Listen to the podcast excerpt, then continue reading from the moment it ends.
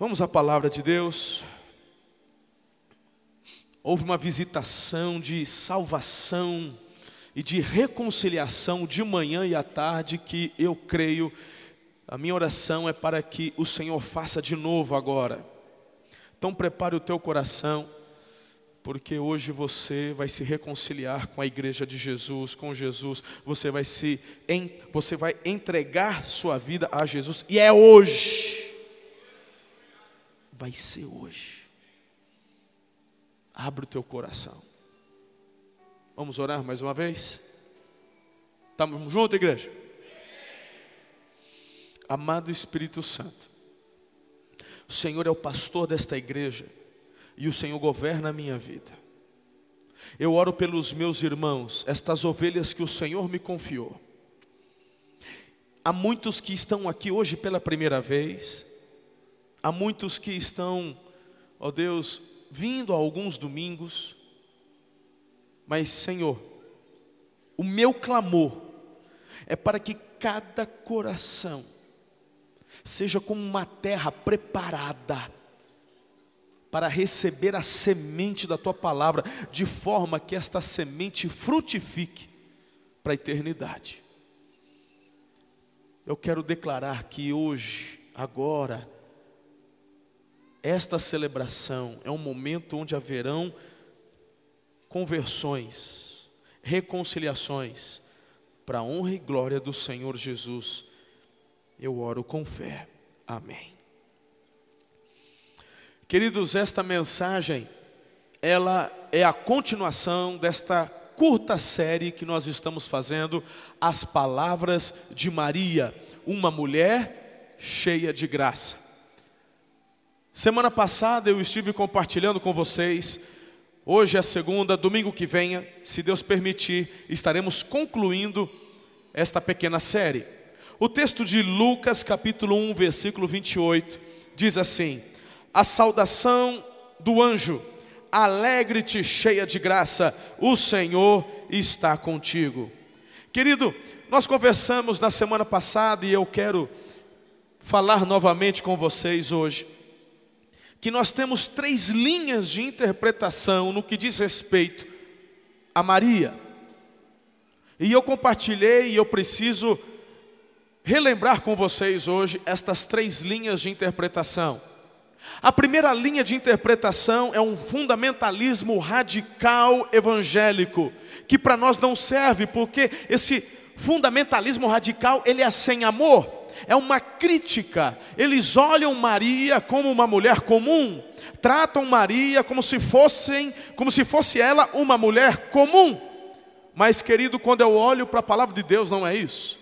Eu vejo muitos evangélicos quando vão falar de Maria, eles usam até um tom de desprezo, não porque tem raiva da Maria ou não, mas porque eles querem, eles têm medo de que, ao falar de Maria, Jesus possa ser diminuído e assim querem colocar-se como advogado de Jesus, procurador de Jesus.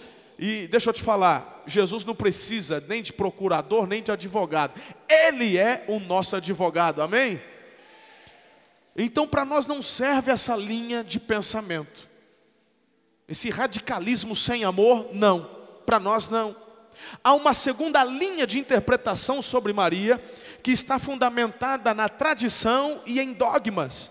Dogmas estes, estes que compartilhei com vocês sobre maternidade divina, virgindade perpétua, santidade absoluta, imaculada conceição e assunção aos céus. Se você quiser ouvir uma explicação um pouco de, sobre alguns deles, eu não falei sobre todos, Ouça a nossa mensagem de domingo passado, tanto no site da igreja, amorecuidado.net, ou no canal do YouTube para você assistir. No site da igreja, pelo celular você baixa o MP3 para poder ouvir todas as mensagens pregadas aqui. Fica a dica para você, tá ok? Mas essa linha de pensamento, fundamentada na tradição, em dogmas, também não serve para nós porque não tem embasamento bíblico. Como é que eu vou fundamentar uma crença ou uma fé na tradição ou em dogmas que foram criados, feitos? Então há uma terceira linha de interpretação que para nós é o que serve. Nós aqui em nossa igreja, igreja Amor e Cuidado, as nossas extensões e aqui a nossa igreja, a primeira igreja batista em Araçatuba, que é a linha de interpretação pautada, embasada na Bíblia, na palavra de Deus. Dessa forma, querido, nós podemos nos salvaguardar, nós podemos ter a certeza, a convicção de que o que estamos falando, ensinando, tem um embasamento, tem um fundamento, tanto dado por Jesus ou dado pelos apóstolos de Jesus. Amém ou não? É interessante frisarmos aqui mais uma vez que a Bíblia não apresenta estas duas teorias da tradição religiosa. A primeira, como Maria, mãe de Deus ou mãe da Trindade. Se você prestar atenção, no Evangelho de João, capítulo 1, versículo de 1 a 5, diz assim: No princípio era o Verbo, o Verbo estava com Deus e o Verbo era Deus, ele estava no princípio com Deus. Todas as coisas foram feitas por ele, e sem ele, nada do que foi feito se fez. Nele estava a vida, e a vida era a luz dos homens, e a luz resplandece nas trevas, e as trevas não a compreenderam. Quem é o Verbo aqui, queridos? Jesus. O que João está dizendo é que Jesus é Deus. O que, o que João está dizendo é que Jesus, ele está presente na criação, ele é criador. Jesus é criador e não criatura. Ele, como Deus, ele se fez homem, habitou entre nós, nasceu de Maria, mas como o Deus encarnado para resgatar a humanidade. Você está comigo até aqui? Então, queridos, não tem base bíblica falar que Maria é a mãe de Deus, é a mãe da Trindade Santíssima, porque Maria foi mãe do Jesus histórico, do Jesus homem, e eu esclareço bem essa questão na primeira mensagem. Também nós não encontramos na palavra de Deus Maria como medianeira entre o homem e Deus porque a Bíblia fala que só há um mediador. E esse único mediador é Jesus. João, capítulo 14, versículo 6 nos diz: Disse-lhe Jesus, quem disse? Quem disse? Eu sou o caminho, a verdade, a vida. Ninguém vem ao Pai se não for por mim. Então, meus amados, se formos pensar, como que Jesus nos ensinou a orar? Jesus nos ensinou a orar a quem? Santificado seja o nome de quem? Quem perdoa os pecados? Quando eu olho para Mateus capítulo 6, verso 9, Jesus lá nos ensina: Pai nosso que estás no céu, santificado seja o teu nome no versículo 14, Jesus nos fala: O Pai Celestial os perdoará. Então, tendo dito isso como introdução, quais os significados então das palavras de Maria, dessa mulher cheia de graça? Dessa mulher que marcou também a história da humanidade não, não, não, não, não. Eu não vejo Maria como uma mulher comum. Não vejo. De todo o meu coração, não vejo. Porque dentre as mulheres que poderiam estar ali, da linhagem, para a vinda do Messias, Deus olha para o coração daquela adolescente, daquela jovem, e Ele diz: É você. Ah, irmãos, eu, eu sou tão abençoado pela vida de Davi. E olha que a Bíblia fala de muitos erros que o Davi cometeu. Mas como eu sou abençoado por esse homem. Eu sou fã de como ele é, ele se derrama, ele se lança nos braços do Senhor. Eu sou fã do profeta Elias. Como não você, um admirador da vida de Maria, ainda mais porque a palavra declara que ela foi uma mulher cheia de graça. E quando eu vejo as palavras dela, os significados do que ela disse traz muitos ensinamentos aos nossos corações. Você está comigo até aqui? Eu te dei três significados semana passada. Quando ela diz: Como acontecerá isso se eu sou uma virgem? Então a gente vê que muitas vezes em nosso lado humano não conseguimos entender todos os propósitos de Deus para nós. Ouve a mensagem que eu explico isso.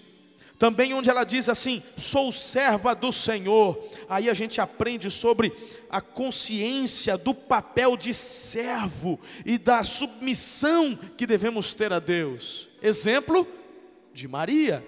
E por fim, quando ela disse que aconteça comigo conforme a tua palavra, e a gente vê então, mesmo que não entendendo, a fé dela era uma fé que aceitou toda a orientação divina para a vida dela. Tendo feito a recapitulação, aperta o cinto, que eu tenho mais quatro significados das palavras de Maria para o seu coração hoje. Está comigo, Lídia? Amém, filha? É isso aí. Então, continuando, em quarto lugar, quando eu olho para a vida de Maria, eu aprendo quando ela diz assim, no versículo 46 do capítulo 1 do Evangelho de Lucas, quando ela diz: A minha alma engrandece ao Senhor, eu entendo através da vida dela que jamais posso tomar a glória de Deus para mim. Aí, para um leitor desavisado, tem gente que fala, ah, mas isso aí é normal. Mas o que, que tem de mais isso aí? É, a minha alma engrandece ao Senhor. Não, filho, você não está entendendo. Eu vou explicar para você a profundidade do que você acabou de ouvir, do que você acabou de ler aí na sua Bíblia. Eu quero compartilhar com você a profundidade destes dizeres de Maria ao declarar que a alma dela engrandeceu ao Senhor. Para isso, eu tenho que esclarecer algumas coisas. Eu tenho que desenhar algumas coisas para você aqui, para você poder entender de fato o que isso significa. Esse tem sido um dos grandes problemas da humanidade. Usurpar algo que não lhe pertence. Quando a gente olha para o Brasil, veja se isso não está se multiplicando. O que é a corrupção, se não se usurpar de algo que não é teu? Corrupção é roubo, é ou não é? Aí, meu irmão, a gente vai vendo, tá difícil o negócio. Eu, eu, eu até esse dia estava compartilhando no meu Twitter, depois do êxodo rural, a gente vai ter que experimentar o êxodo urbano. Porque o que, que a gente vai comprar no mercado, irmão? É leite com ácido não sei o que. O que mais? Hã? É extrato de tomate com pelo de rato. O que mais? É milho transgênico. É carne com, sei lá, com papelão estragado, com não sei. Vão voltar a criar galinha, né? Vão né? Vamos criar uns porquinhos no quintal de casa porque está difícil. Você vai comprar legumes, meu irmão, é tudo cheio de agro... Tá feio o negócio, é ou não é? Mas o que, que é isso aí? Por que tanta corrupção? Por que, que um órgão fiscalizador do governo que deveria estar lá para ver a qualidade e garantir qualidade para o consumidor. Por quê? Porque eles estão usurpando de algo que não pertence a eles, algo que vai além do salário deles. Olha a profundidade do que eu estou ensinando, presta atenção, não dorme não. Olha aqui, irmão, eu vou te falar onde que isso começa. Essa desgraça no coração da humanidade nasceu no coração de Lúcifer. E aí eu preciso contar para você o que você talvez não saiba, talvez, não sei. Se já sabe, vamos relembrar junto. Deus cria os anjos. E os anjos estão lá na glória com ele. Dentre eles, Deus criou Lúcifer. Lúcifer significa anjo de luz. Pensa num anjão que era top de linha. Deus olhou para a anjada toda que ele tinha criado e falou: Esse é top. Esse anjão, a Bíblia diz que era o sinete da perfeição, era o Lúcifer, criado em, com relação, envolvido na, na, na, área de adoração, da música, entre os tamborins fostes criado. Por isso, abri um parênteses aqui, por isso que, que o capeta arrebanha milhões para o inferno através de música, irmão. Aí quando eu falo que você tem que ser seletivo com o que você ouve, você acha que eu estou brincando. Você acha que não tem problema nenhum você ficar ouvindo essas porcariadas de músicas? Meu irmão, não é por nada não. Música sertaneja já teve a época que dava para ouvir. Foi a época, irmão. Agora, de onde que vem? Senão não, não cabe de pregar hoje. Mas deixa isso aí para um outro, um outro domingo. Vamos, vamos fechar aqui, senão. Ó, pensa num Lúcifer lindão. Eu estou falando do Lúcifer que não tem pecado, quando criado por Deus, lindão, anjo de luz. Hã? Aí a Bíblia fala: até que achou-se orgulho no seu coração, e ele, o que, que o capeta fez? Que não era da capeta ainda, era Lúcifer. Ele olha para o trono de Deus e fala: Eu quero sentar no trono, eu quero tomar uma glória que não me foi dada, que não me pertence, pertence a Deus, mas eu quero para mim. Eu quero. O bicho é tão sem vergonha, meu irmão, que, ele acreditou que podia roubar o trono de Deus. Agora eu fico imaginando, aí é a minha cabeça meio lesada que fica conjecturando. Pensa, meu irmão, lá no céu, como é que deve ser gostoso o relacionamento de Deus. Eu acho que Deus não é igual o presidente da república, né? ninguém chega nele. Deus, lá no céu, Deus, né, dele emana luz e tal. Mas eu fico imaginando, lá no céu, a gente abraçando Jesus, andando juntos, rindo e tal. Porque o diabo olha para a situação e fala: Eu acho que eu consigo dar o cambote nele. Eu acho que eu consigo dar um zap lá e A Bíblia diz, porque ele é o pai da mentira, ele acreditou nessa desgraça. Você acredita nisso? Ele acreditou que ia conseguir. E ele convence a terça parte dos anjos do céu. A terça cai na mentira dele. O que, que Deus faz? Essa rebelião que teve lá, Deus expulsa ele do céu. O nome que era Lúcifer, Deus tira e dá um outro nome para ele. A partir de agora você é Satanás, diabo, que significa inimigo de Deus, adversário de Deus, pai da mentira, enganador, acusador. E os anjos que foram expulsos, que eram anjos de luz, agora se tornam anjos caídos. São os demônios. E onde que eles estão? No inferno? Vamos fazer um, uma outra aplicação. Quando eu vou para o livro de Jó, um dia, o diabo se apresenta diante de Deus para acusar os homens. É, é papel dele. Essa vozinha que vem no teu ouvido dizendo: você não vale nada, você não vai conseguir, que crente coisa nenhuma, que restaurar a família, você acha, que você fez não tem perdão.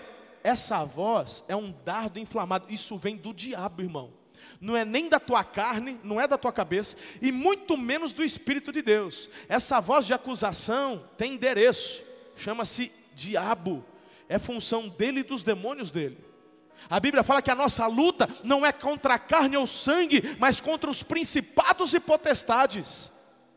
Porque eles não estão no inferno, não, eles estão aqui. Quando o diabo se apresenta diante de Deus, Deus fala assim: de onde você vem? Eu falo de rodear a terra e passear por ela.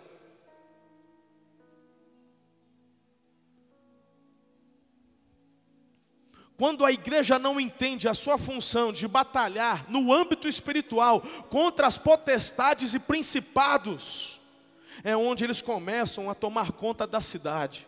Lembra quando Jesus expulsa aquela legião de demônios daquele gadareno? Quem se lembra disso? O que, que o endemoniado pede? Aliás, o endemoniado não. O que, que a legião pede? Quem? Deixa eu ver. Hã? Hã? Os porcos? Não, irmão. Ele diz assim: permita-nos que fiquemos nessa região. Lê o texto. Lê o texto. Aí depois eles pedem para ir para a manada de porcos. Tanto é que eles vão para as manadas, ou para aquela manada, e os porcos, o que, que eles fazem? Hã? Se lançam do precipício. E aí, meu irmão? Aí vai ficar os demônios tudo nos porcos mortos lá? Não. O que eles pediram era para permanecer na região. Hum? E enquanto não houver um povo que se levanta para combater, eles continuam. E eu te pergunto, aqui na nossa cidade, está tudo já certo, irmão? Ou toda semana tem gente se enforcando, toda semana tem gente tirando a vida de outro, toda semana tem é, pedofilia comendo frouxo aí, na outra semana é prostituição, na outra semana é, é adultério. Está tudo certo ou tem coisa para arrumar?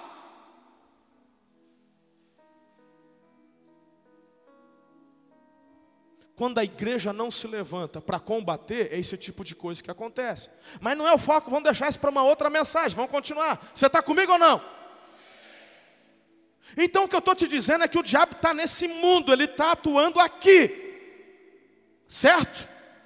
E uma das principais armas que ele tem para tirar você do foco é levá-lo, você e eu, é nos levar a usurpar algo que não é nosso.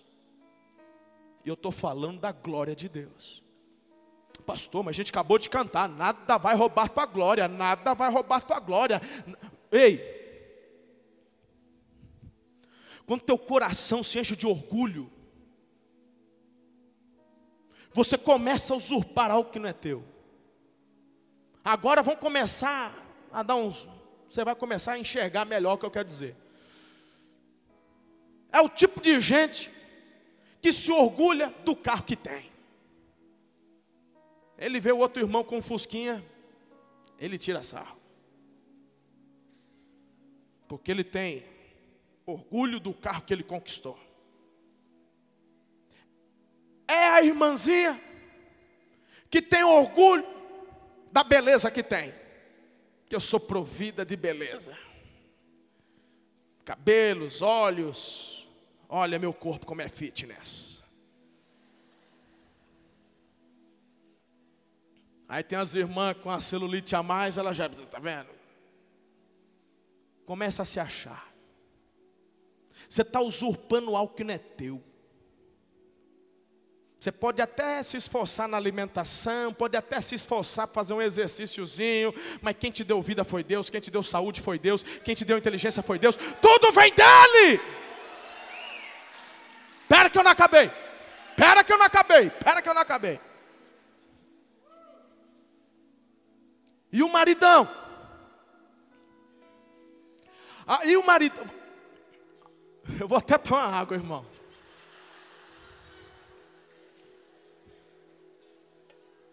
Às vezes lá na sua casa só o marido trabalha. Pode acontecer. Só o marido trabalha. Então, foi a decisão que vocês tomaram. Ela cuida das crianças, da casa. Aí o marido seja de orgulho e fica humilhando a esposa. A esposa para conseguir comprar um sapato, para conseguir comprar uma roupa nova. A esposa, meu irmão, tendo que usar aquele sutiã velho, tudo esgarçado. Aí fala, marido, eu preciso, que não precisa gastar dinheiro com isso. Eu trabalho, só eu que me mato. E fica tendo que humilhar, humilhando a esposa, irmão. Para ela conseguir um negocinho, pensa num, num malabarismo que a mulher tem que fazer. E o homem se orgulhando, que é que trabalho, o salário é meu. Você está mais parecido com o diabo do que com Jesus, filho. Porque quem colocou isso no teu coração, quem colocou essa usurpação no teu coração, foi o diabo. É isso que nasceu no coração dele, que fez Deus o expulsar da presença dele.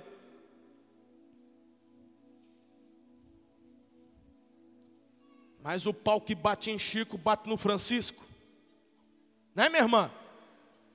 Que tem irmã que não é fácil, não. Aí tem a irmã que estudou um pouco mais, passou no concurso. Aí ela começa a ganhar mais que o marido. Aí ela começa a crescer também. Não é porque quem tem o salário maior sou eu, quem manda aqui sou eu. Não, porque não vai fazer. Não, mas mulher, vamos conversar, vamos ajustar. Vamos... Não, porque não vai fazer, porque aqui que é o meu salário. Pá, pá, pá. Parabéns, irmão. Parabéns. E vocês não entendem que quem deu, quem fez, quem proveu, quem proporcionou foi o Senhor. Mas vocês estão usurpando uma glória que não lhes pertence. E quando eu olho para a vida de Maria, uma mulher cheia de graça, ela recebe uma notícia que nenhum de vocês recebeu e nem vai receber. Pensa num povo que estava esperando o Messias, a promessa que foi dada lá em Gênesis 3,15. Desde aquela época o povo aguardando o Messias. Meu Deus, o Messias, o libertador, ele vai chegar, ele vai vir. E meu irmão, de repente ela ouve do anjo da anunciação: É você. O que, que ela faz? Eu sabia. Tinha que ser eu mesmo. Peça numa mulher que ora, peça numa mulher que jejua. Aí você começa a usurpar uma glória que não é tua. Ela faz, a minha alma engrandece ao Senhor. Ela faz isso depois de ouvir a maior notícia da vida dela. É profundo o que ela diz aqui. Isso muitas vezes acontece dentro da igreja. É levita que está aqui cantando e começa a achar porque eu sou o cara, porque quando eu ponho o dedo no teclado, vai, vai jorrando um som, o povo é curado, pensa. Aí o tecladista nem cumprimenta com a paz do Senhor, porque minhas mãos são ungidas.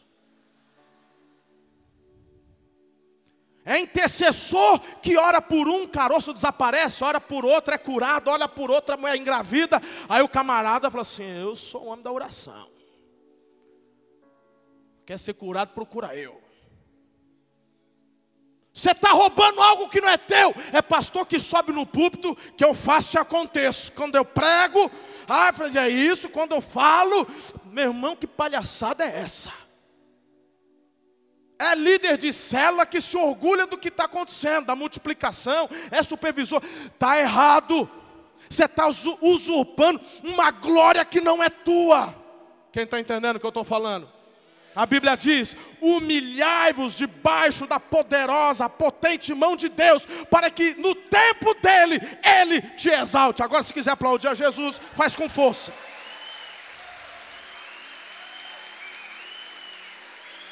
Aleluia.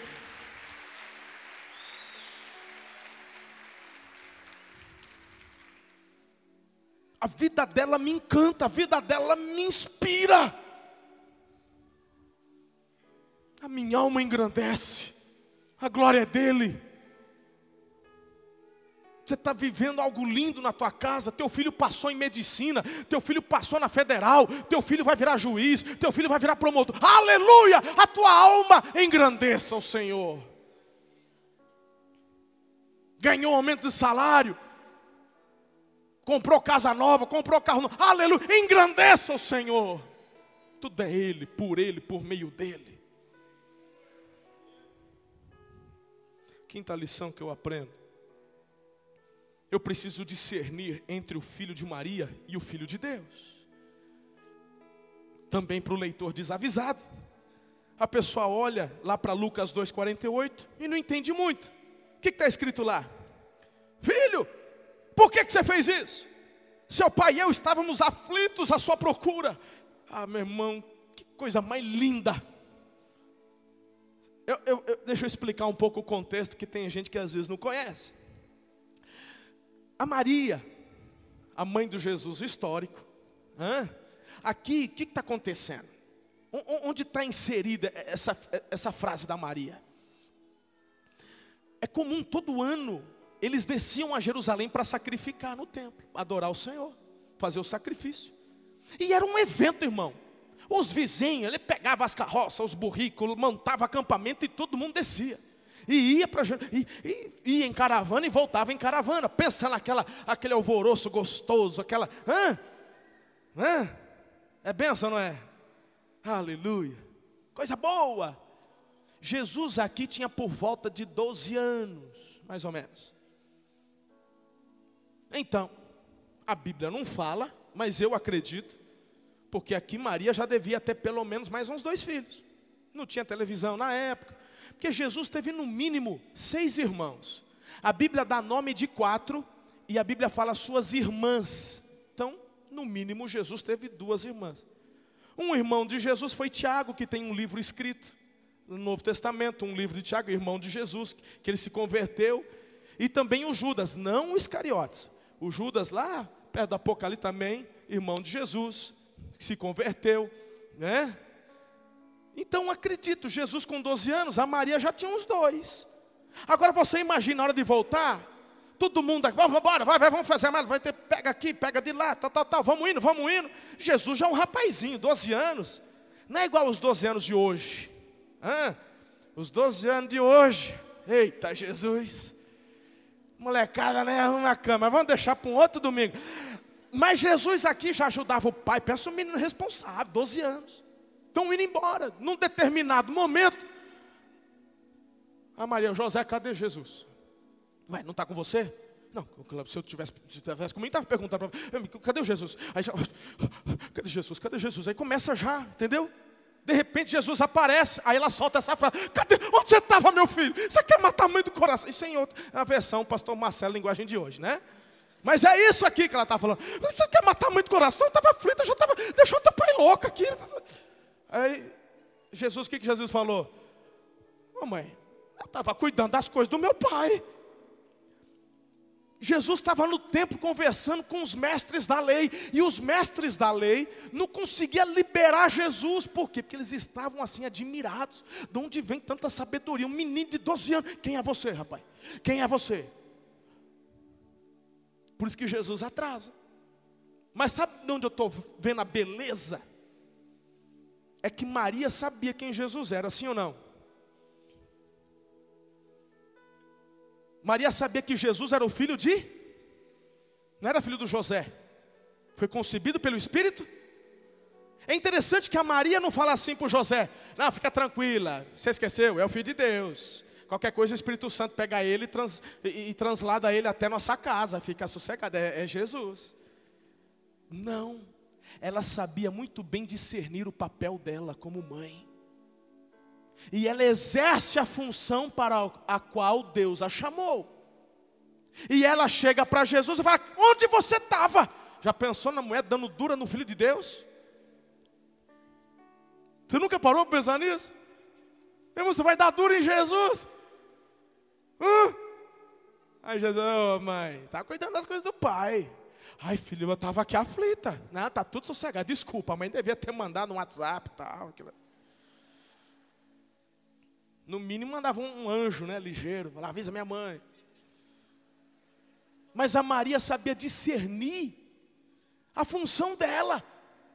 Aí eu tenho que aplicar para mim e para você, porque eu e você recebemos de Deus uma função. Eu e você recebemos de Deus algo para realizarmos um propósito. E muitas vezes não discernimos isso. Quando eu e você entregamos nossa vida a Jesus, a Bíblia fala que eu e você nos tornamos o quê? embaixadores de Cristo. Ele outorga poder a você, para onde você estiver, espalhado que esteja na face da terra, ser um representante legal de Jesus. É lindo, mas vocês deveriam fazer como Maria: entender, discernir e fazer o que te foi proposto. Acontece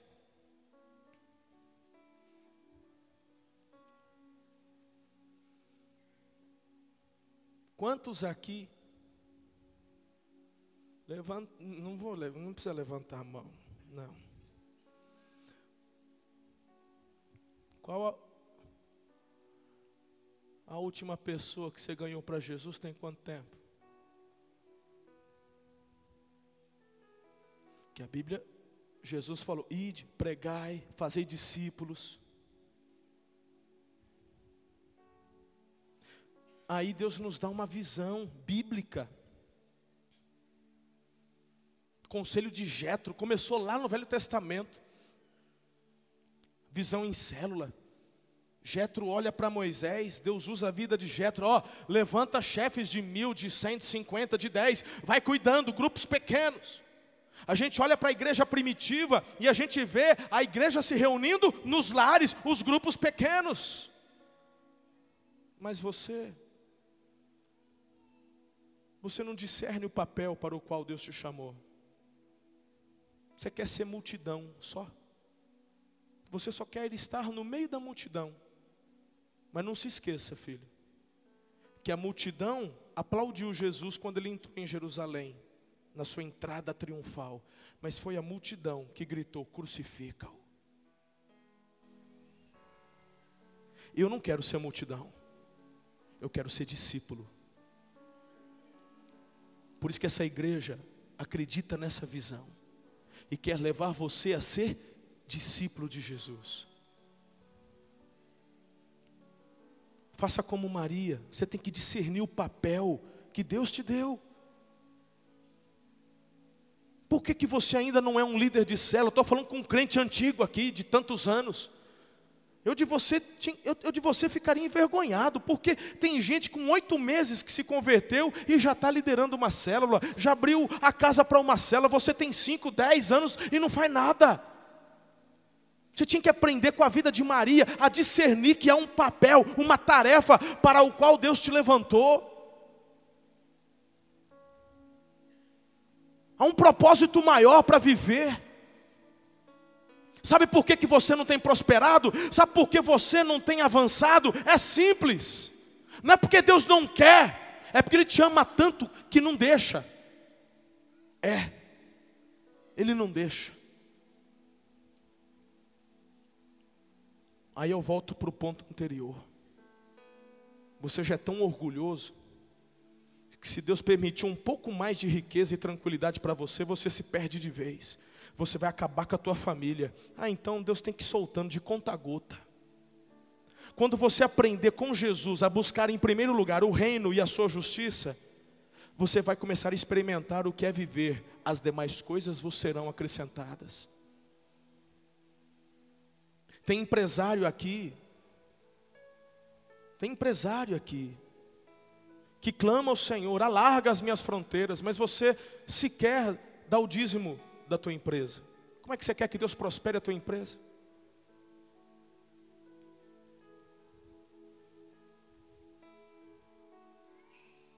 Você está mostrando o que é mais importante para você. Deus tem trabalhado no meu coração, isso eu não disse nos outros cultos. Mas eu vou dizer aqui para vocês, eu estou sentindo de dizer.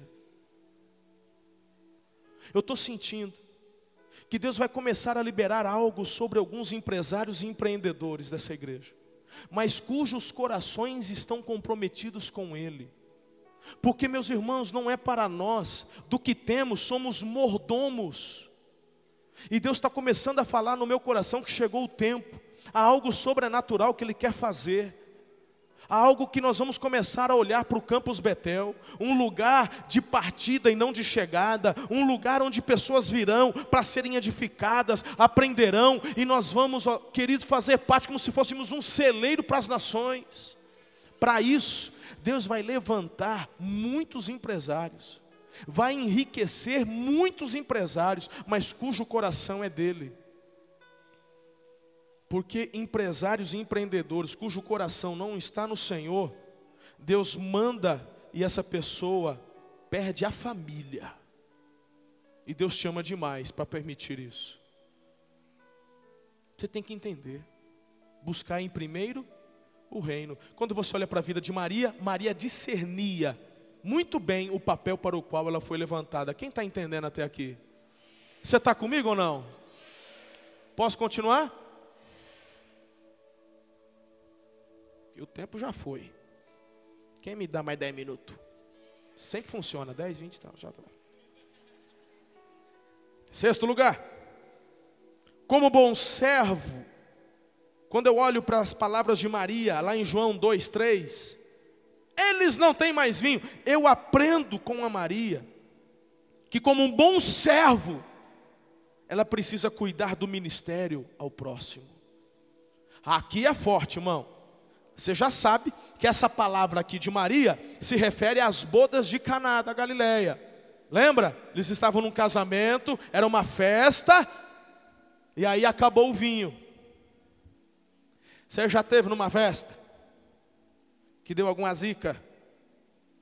Aí você cutucou o marido e falou assim: ó, bem, eu sabia que ia dar chabu. Tinha certeza. Não é? é? Olha o tamanho daquela noiva, querendo se colocar. Sabia que ia rasgar o vestido.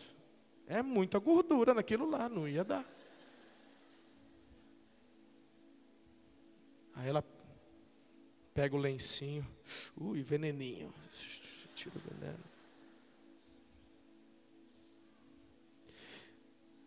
A Maria, ela poderia fazer a mesma coisa.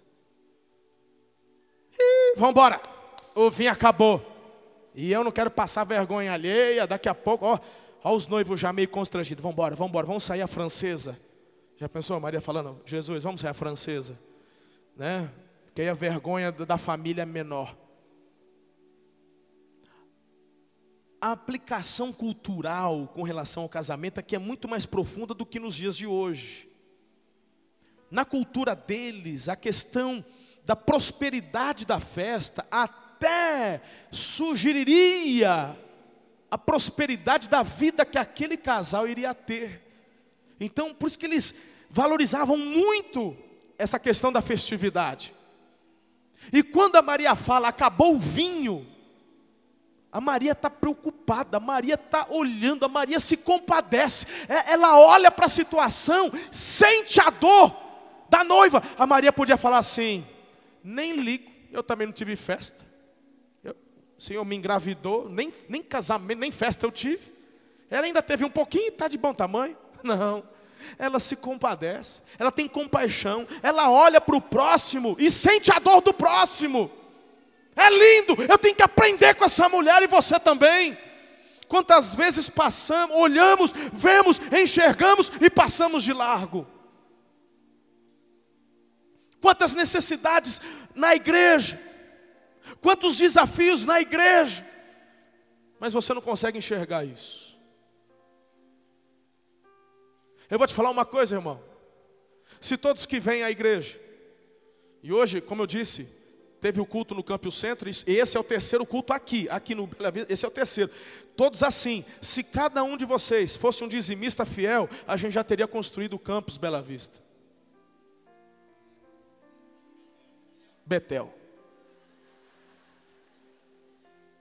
Sem precisar fazer campanha, só com a fidelidade de cada um de vocês. Mas a realidade, irmão, é que uma minoria carrega o resto que você está preocupado demais com você do que com o próximo. Você vem num culto, você participa do ar-condicionado, você participa do pastor, da equipe, porque o pastor é sustentado pela igreja, é assalariado da igreja, os instrumentos, louvor, iluminação, tudo, você participa de tudo. Teus filhos estão lá com os professores e tal, mas você, meu irmão, você dá o que sobra lá de vez em quando, uma ofertinha, tal, tal, tal. E ali é 30% que é fiel no dízimo que carrega o restante. Imagine uma igreja com 100% de dizimista fiel. Já teria construído, a igreja já tinha conquistado a cidade.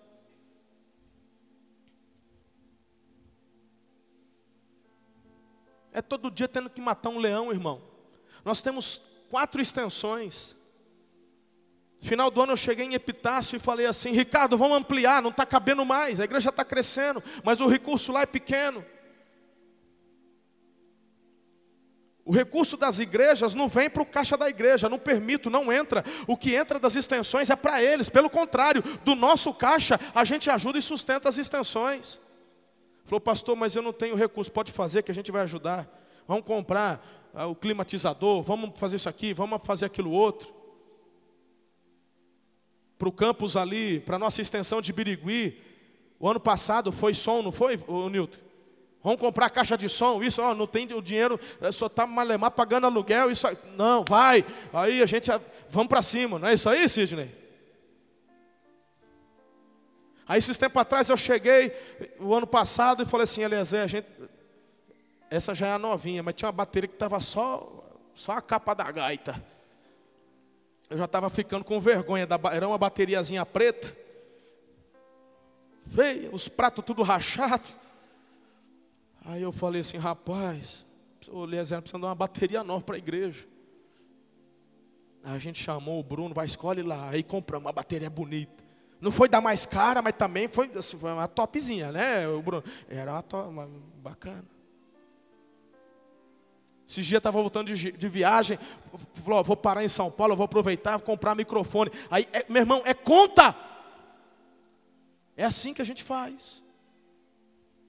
Agora imagine se a igreja tivesse a mesma visão de Maria. A visão do ministério de servo, de olhar para o próximo, de saber que o que eu faço ajuda o coletivo. Mas aí, meu irmão, acredita, aí eu volto lá no primeiro ponto. Acredita na mentira do diabo. Não, teu dízimo não vai interferir em nada. Para você vai fazer falta, para a igreja eles não vão nem perceber. E, meu irmão, um, dois, três, dez mil, dois mil, pronto. A igreja foi encroada, não consegue crescer. Não avança por falta de recurso. Falta de visão, de amor ao próximo. A Maria olha, o problema não é meu, mas agora é, porque eu estou sentindo a dor daqueles noivos. Jesus, acabou o vinho. Quando a Maria chega para Jesus, ela não chega para o Jesus histórico, ela não chega para o filho dela, dizendo: Ó, oh, vai lá no Walmart, vê o que, que você acha de vinho lá, vê lá, vai lá no, no, no, no Mufato, vê, vê lá se tem no Rondon lá, vamos, vamos ajudar, tadinho, pelo menos uns três barrilzinhos de vinho ela chega para o Filho de Deus. Porque quando Jesus responde, Jesus diz assim: mulher, ainda não é chegada, ainda não é chegada a minha hora. Mas a Maria intercede, ela se coloca e ela apela, ela intercede para o Filho de Deus. Aí tem gente que usa esse texto para falar, tá vendo? Tem que pedir para Maria. Se ela tivesse viva, eu até pedi umas orações para ela. Falou, ora por nós aí, Maria. Eu ia dar um de crente seis horas. Eu falei, afinal de contas é a Maria, né? Se ela tivesse viva, qual o problema você pedir oração para o irmão? Ora por mim aí, filho. Pode orar por mim? O crente seis horas, lembra que eu falei do crente seis horas? Seis horas por mim, seis horas por mim, seis horas por mim. Mas Maria não está mais aqui. Agora, usar esse texto para colocá-la como intercessora é, no mínimo, falta de sabedoria. Sim ou não? Mas enquanto ela estava viva, eu vejo essa, essa atitude linda no coração dela. E por fim, para encerrarmos, a sétima interpretação da palavra de Maria, para mim uma das mais fortes. Versículo 5: Façam tudo o que ele vos mandar. Como discípulo de Cristo, eu preciso obedecer de forma incondicional. Incondicional. E eu vou te falar uma coisa: a Maria tinha moral para falar isso. A Maria tinha moral para pedir isso, para dar essa ordem, façam tudo que ele tudo que ele mandar. Por quê? Porque ela já tinha feito. Lembra quando o anjo falou: "Você vai ficar grávida do Espírito Santo"? Aí eu, foi o que eu preguei do, semana passada.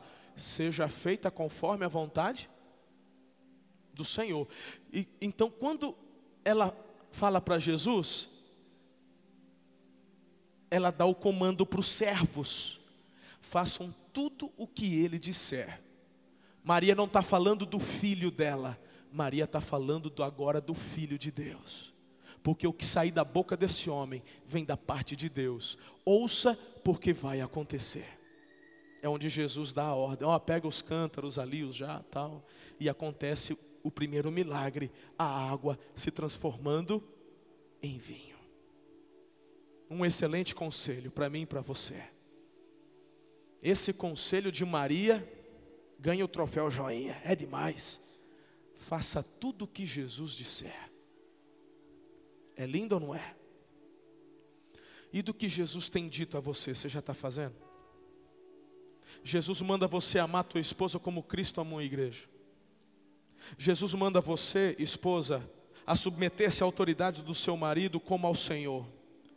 Ei, jovem, adolescente, Jesus manda você se submeter aos seus pais como ao Senhor, honrar pai e mãe como ao Senhor. Inclusive é o primeiro mandamento com promessa. Pergunto, vocês estão falando, perdão, já estão fazendo tudo o que Jesus mandou? É um conselho de Maria, faça tudo o que Jesus disser. Aplique a sua vida em obedecer o que Jesus colocou para nós. É profundo ou não é? Não? É?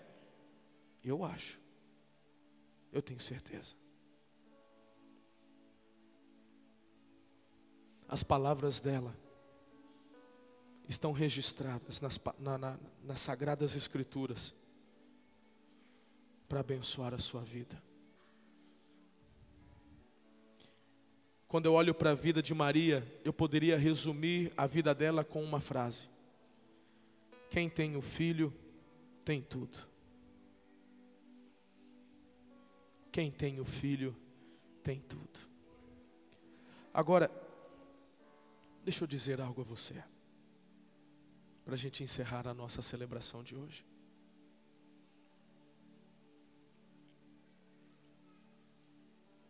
Você precisa posicionar-se. Você tem que sair do time dos simpatizantes. Você tem que sair do time dos religiosos. Você tem que sair do time dos frequentadores de igreja. E entrar no time dos discípulos de Jesus. Talvez você veio aqui hoje a convite e aprendeu a desenvolver uma devoção por Maria, você não pode confundir devoção com admiração. São duas coisas diferentes. Eu admiro a Maria, como admiro tantos outros personagens das, das Sagradas Escrituras, como a Ruth, Esther, Débora, tantas outras mulheres, Isabel, Agora você tem que render-se só a Jesus. Porque